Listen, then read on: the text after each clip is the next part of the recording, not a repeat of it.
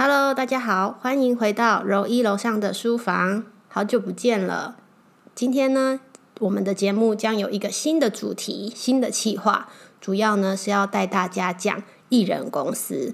因为我觉得除了分享书之外啊，我更想让大家知道说，在我看了书之后，我做了什么行动来改变自己的人生。所谓知行合一嘛。如果说你看完一本书啊，只是看完就把它合上，说哦，好哦，我知道了，我了解了，嗯，写的真好，真棒。可是你却没有做出任何的改变，那我觉得这本书对你来说就是白看了。刚好搭上二零二零年疫情的关系，很多人的工作形态出现了一些改变。那在创业圈里面呢，开开始冒出了一个新的词，叫做艺人公司。刚好，其实我自己除了在工作之外，自己也跟我的另一半、跟我老公一起开了一间艺人公司，也就是我们的行销课工作室。那这个工作室呢，其实听起来艺人公司，如果你觉得艺人公司只有一个人的话，那你就错了。我非常建议你听完我们这一系列的节目，你就可以更了解艺人公司是什么。艺人公司其实它是秉持着更好而非更大的初衷。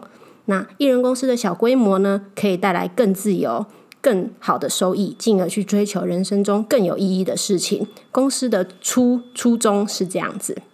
其实，在国外啊，很多年前就已经有作者出版过类似的书籍，譬如说我手上这本《艺人公司起步的思维与挑战》，其实。它不像是一本交战手册，教你怎么开人公司。它比较是在讲说你的心态啊，要怎么样去改变，以及你心态要做的哪些转换跟突破。所以我觉得在这个新的主题啊，我的这个艺人公司新的主题当中，我会跟我的。老公一起讲说，我们怎么样开创这间艺人公司？这间公司从零到有，包括说我们怎么样去申请公司行号，怎么样开发票，然后还有找工作室，或者是说我们做了哪些官网的架设啊什么的，一步一步来，从准备。到现在进行当中执行，然后还有我们持续学习以及我们的未来展望，我会录在很多集，我会分别录在很多集节目里面跟大家分享。那如果说你对艺人公司很有兴趣啊，还是说你也想要开创你的副业，或者是你正想要准备开始创业，那你想要开始从艺人公司开始，那非常欢迎你听这个节目，然后或者是在下面跟我讨论留言。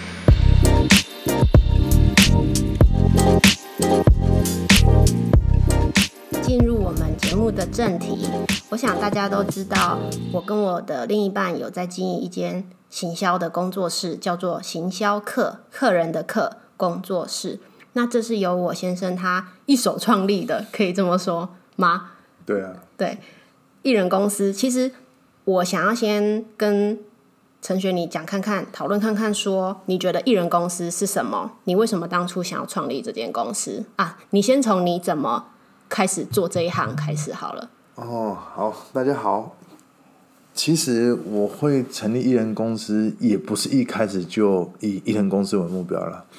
我是从上班中兼职创业开始。嗯，这个故事哈，其实是从二零一六年，哎，在高雄软体科学园区的一家公司。然后我在那边，其实我从出社会开始就是一直从事行销相关的工作。那我从一开始的时候就会想说啊，那我下班也没事做嘛，除了健身之外，我就是蛮喜欢去上课的。嗯，那上什么课？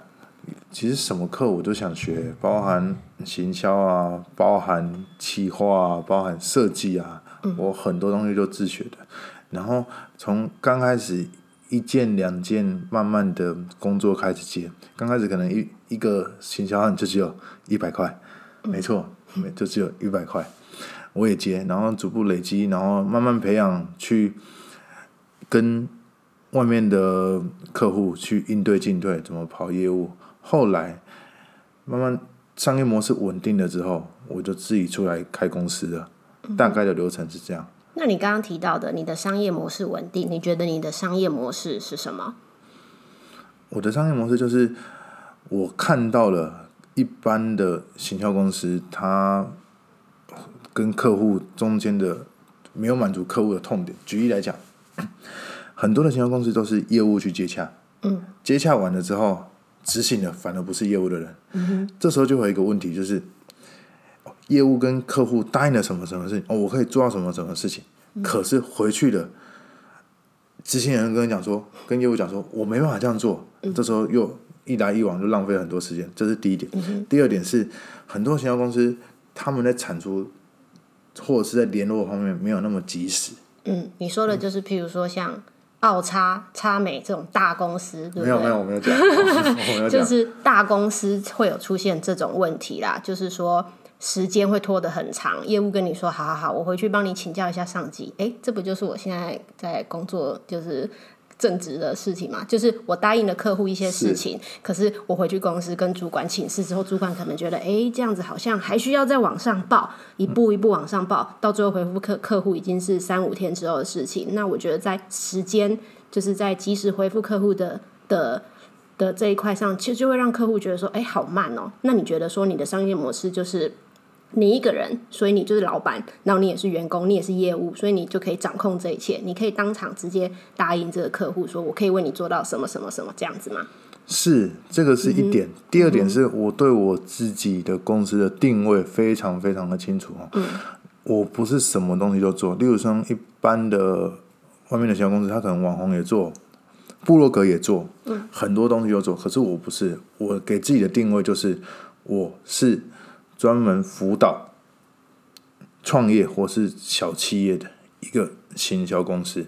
嗯哼，对，所以而这些中小企业的老板都会有一个痛点，就是他想要及时。举例来讲，我很多客户都喜欢半夜一两点跟我开会。这个其实，在外面的行销公司是很少很少会做到这件事情的。嗯对。那这就是我的利基点。我一直很相信一件事情：，你一个小企业、小品牌要出来的时候，你一定要去细分市场。嗯，就是所谓的定位嘛，对不对？对，所谓的定位不是说什么我要卖给谁，我要做什么东西，不是的，而是你要去做到细分市场里面的第一名。举例来讲，我们都知道台湾的第一高峰是谁？玉山，可是第二高峰是谁？不知道。嗯，所以大家可以去到我的官网看，我的官网上面第一句话就写说：南部创业辅导的第一品牌。我的目标就很明确，我就是专门只做小客户。当然，这时候就有问说：那大客户你不接吗？我没有这样讲，还是接。可是我的比例上来讲，可能是九比一。创业的先。对，创业的先，没错没错。你刚刚有讲到，就是主要是在 T 创业，我们的 T A 选择就是以呃，我们的 T A 选择就是第一以创业刚创业的人为主，我们去辅导他创业，然后做一些行销上的一些计划，然后帮他推广。那这就是我们我们这间艺人公司主要的初衷，也不应该说定位定位这样子。所以我们的定位很清楚出来了。那以及说我们为什么要这样做？那你觉得啊，每个产业都适合做艺人公司吗？如果今天是一个别的产业，你觉得它适合吗？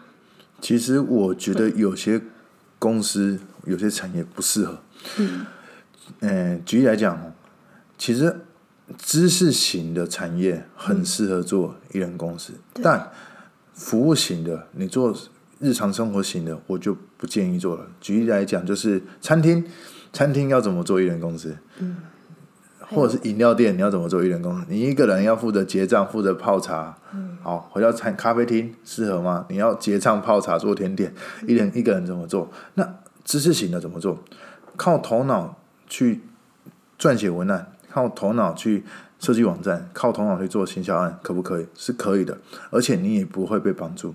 一人公司的最大的好处就只有两个字：弹性。你可以在。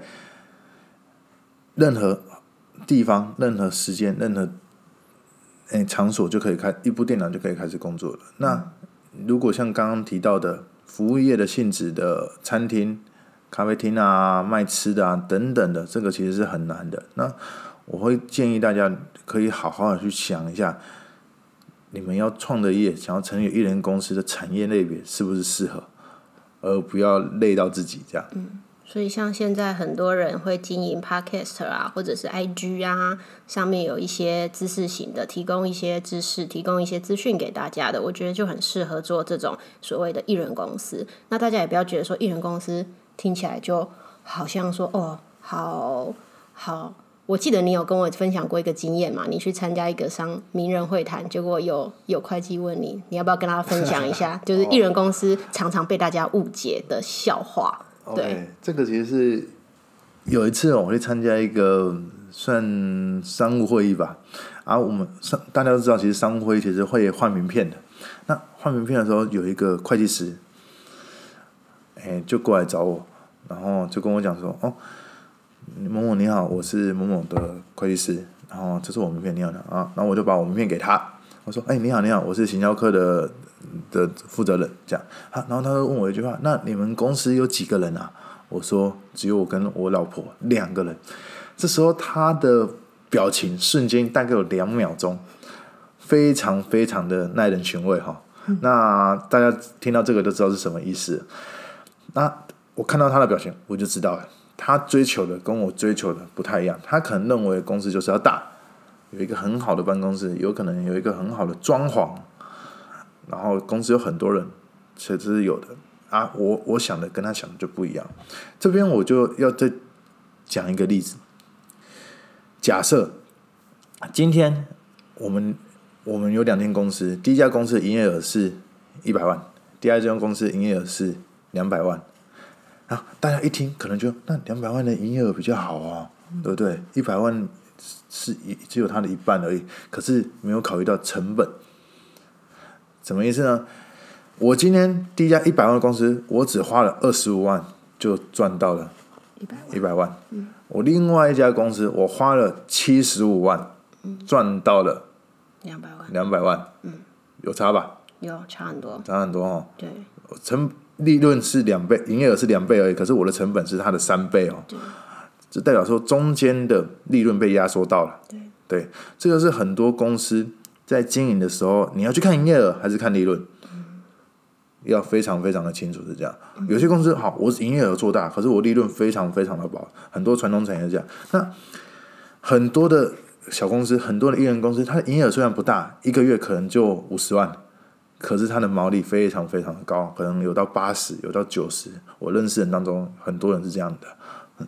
了解，所以我觉得其实这个刚陈学讲到的这个啊，也呼应了呃《艺人公司》这本书，他讲到说，作者就是建议大家说，不要遵循人家已经做过的事情，人家成功的路不代表说你做也会成功，你必须要开拓出一条属于你自己的道路，属于你自己的商业模式、商业行为，来为你开创新的天地。也就是说。呃，红海市场咱们就别碰了，咱们要去的是蓝海市场。对，那艺人公司跟大公司其实各有所好。当然，我们这个社会，我们台湾也不能没有大公司来经营，来支撑台湾的经济。那艺人公司其实就是针对我们大家现在二零二零，大家都想自己创业啊，自己先从那个小创，就是创业开始做起这样子。那接下来我会讲一些更实际的例子，前面都是我们在讲一些心态上面的调整。那接下来呢，我会从我们开始，我们怎么样创立这间艺人公司要跑的流程，一些政府的规范啊是什么开始讲。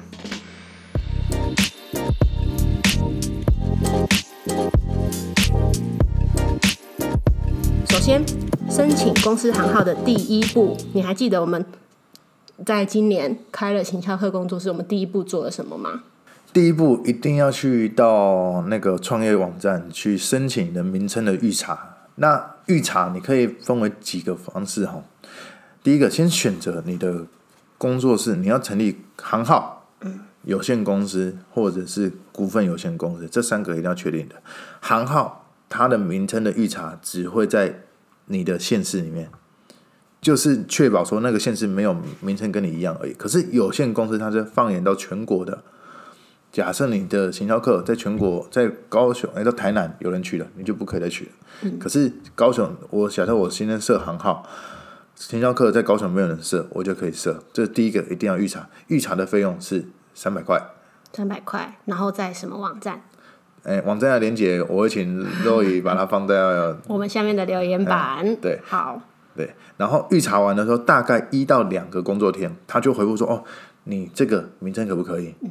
好，那预查的时候还要顺便再做一个事情，就是你要选择你的行业别，嗯，你要就你要贩售的商品或贩售的服务去选择行业别。像举例来讲，做知识型的，他们很长的大部分都会去选择是管理顾问业，管理顾问业。那我们是什么？我们形象这个也有，嗯，这个也有，不会只选择一个，通常会有很多个。那很多个其实要这个我就没办法跟大家讲说要选择哪一个，因为非常非常的多。那有些是新兴行业，例如说网际网络业，这个就是新兴行业，要去里面查，里面都查得到，然后一起送出，这个是一个。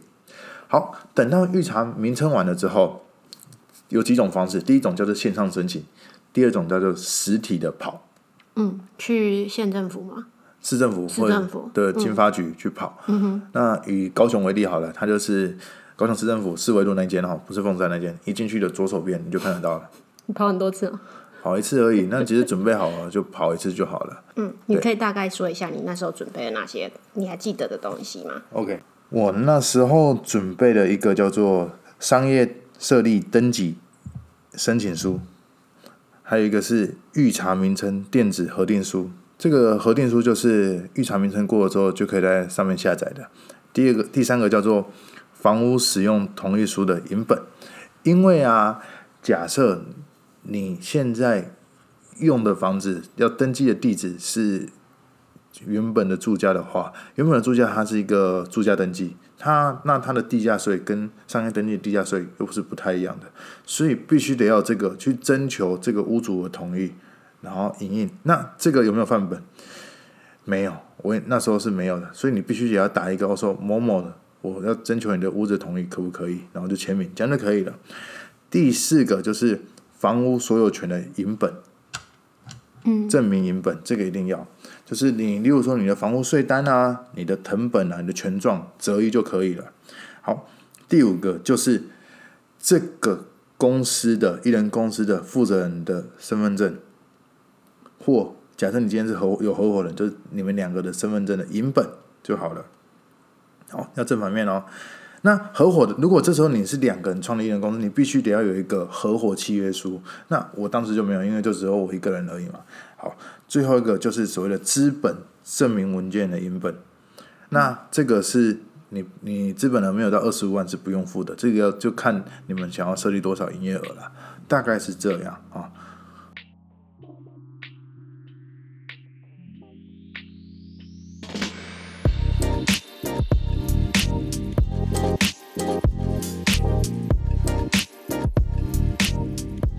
好，那我们那因为我记得这些东西是当那时候都是你在用的，那你整理好这些资料，我记得你还有跑一趟就是登记嘛，最重要的登记的步骤，你你做了哪些事情啊？就那时候准备好资料，把所有资料都准备好，不然还可能再跑一趟嘛。因为我不想这样，我就赶快所有东西都准备好。那一开始的时候就跑到，就像刚刚讲的，跑到四维路的市政府，一进去有左手边、那边就进去，然后你把资料就抽号码牌。那我那时候资料有准备要哪几个真的有送？第一个就是设立登记的相关文件，就是刚刚讲的啊，商业登记书啊、申请书，然后预查名称的核定书等等的。还有身份证一定要，大小张这个也一定要。另外还有规费，什么叫规费？你的资本额不到四百万的，都统一都是一千块。那你资本额假设很高了，四百万以上的，每四千块加一块钱。啊，所以就你们可以自己去计算，那边人也会帮你计算。之后送完之后，他会帮你送件。这个只是商业登记完了而已哦，你还有所谓的税务要跑。那商业登记完了之后，他会帮你送税务，接下来就是要进到第二个部分了，就是要去申请财税证明。好，那财税证明是什么东西啊？诶，因为一家公司要开发票，要合法报税，你必须得要有一个财税证明，你才能去诶农会啊，或者是一些机构买所谓的发票，二联四也好，三联四也好，那这个方面就需要发票章了。这这时候就是刚刚肉姨讲的，那什么时候用发票？发票章就这时候。那所以统一编号也是这时候给你咯，我们公司的统编。没错，你收到那个商业登记核发，政府会核发一份商业登记书给你，你就可以在上面就会有统编，你才可以拿这个去申请所谓的财税证明。而且你申你有拿到那份之后，上面有统一编号嘛，你就拿去刻一个发票章。那发票章怎么刻呢？也是去到印章行说我要一个圆形的塑胶印，那一个费用大概也是两百五到三百块而已。好，这时候就是非常繁琐的地方了，因为每个月都要开发票出去嘛。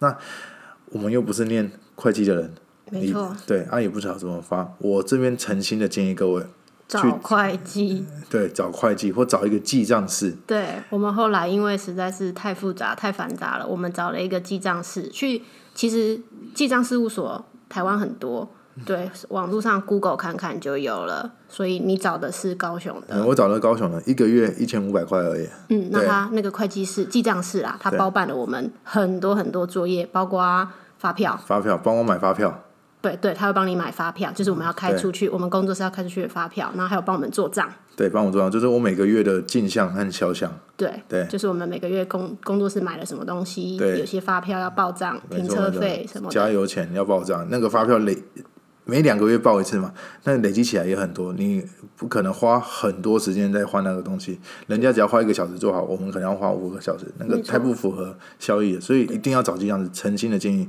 要找这样子，这个钱该花的还是得要花。所谓艺人公司，其实还可以扯到就是外包这一部分，就是多工分配出去，你不擅长做的事情就花钱戳出去，这个钱绝对是值得花的。所以我们找了记账室，而且记账室每年年底还会帮你做一个，就是每年的那个嘛，税额，嗯那个营业税有分为两，税务有分为两个，一个叫做营所税，一个叫营业税。营业税就是常大家常知道的，每两个月要收一次五趴，这个。那营所税是整年度的，全年度的。对，所以这个我也是因为有接触到记账师，我才懂。那我还是诚心建议去找一个会计吧。找记账师来帮你处理这些事情。那年度的，我记得公司的四零一报表也是四零一报表是每两个月你在请他记账的时候，他会帮你跑，输出会有一份，对，输出一份然后那一份就是等于你的，如果是以工有在上班族的话，就是你的个人的所得，所得。对，嗯他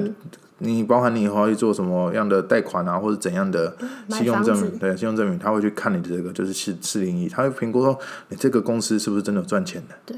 对，那这个之后我还得跟大家讲，对，这个我觉得四零一报表，这个因为我们上次在嗯买房子的时候就有被问到说，哎，那你成立公司，你有没有四零一报表？因为像我有在外面的公司上班，我只要提供我的每年五月的报税的那个扣缴凭单就好。那如果是自己创业的人的话，其实就可以提供你公司的四零一报表，银行也会就是依照你四零一报表来帮你看你信用的审核这样子。我觉得，我觉得四零一报表这一块，我们下次可以我们可以花花多一点时间谈，因为今天这一集我们已经不知不觉讲了二十几分钟，太好讲了。那其实我们刚刚的，我在我在 summary 是我们刚刚讲的，就是从艺人公司前面初期要准备的事情进行心态的转变，然后再就是实际面那个陈学做了哪些准备准备的工作，包括去市政府跑了一堆流程，然后还有去经那个那个经发局。经发局处理一些公司税务的事情，以及说我们在一开始的时候就找了记账室来帮我们处理工作室的账务问题，以及报账啊、每每年的年度所得这些东西，请记账是专业的来处理。那还有刚刚讲到刻印章，这个也很重要。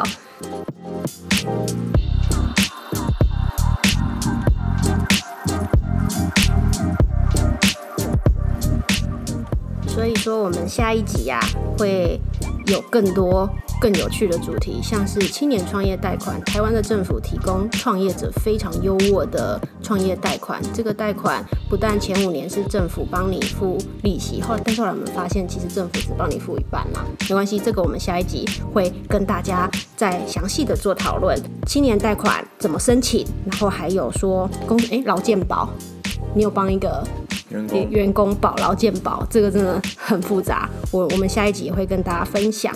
那还有就是，我们开始学会发票要打统编，如何帮助公司的节税，节税，对，如怎么帮公司节税避，税哦，不是避税，税哦，是节税，这个是合法的。然后准备工作其实差不多，我们准备工作到目前为止，陆陆续续的还有在做的就是这些。那还有下一集啊，如果时间允许，我还会想跟大家分享说，接案以前我们做了哪些，譬如说我们架设的官网，我们还学了 WordPress。就是官网的架设以及内容啊，怎么样设计，还有说你是不是有在学 Python？对，我在开发软体，开发一些软体，对，所以艺人公司其实艺人不是一不是一个人，是艺人身兼很多职的意思。对，那还有就是我们累积了一些作品集啊，放在我们的呃社群网站上面，累积让累积一些浏览的人数，这些都是在默默的为我们的公司做一些拓展啊，开发以后服务的项目会越来越多。然后最重要的，我觉得我还想跟大家分享说，我们心态的调试，如何说服家人，就是说我要离职，我要去创业，毕竟长辈都会比比较多顾虑。那今天因为时间的关系，我想就先跟大家分享到这边。如果说你对艺人公司的创立很有兴趣，绝对要锁定我们的下一集。那今天就先这样喽，拜拜，拜拜。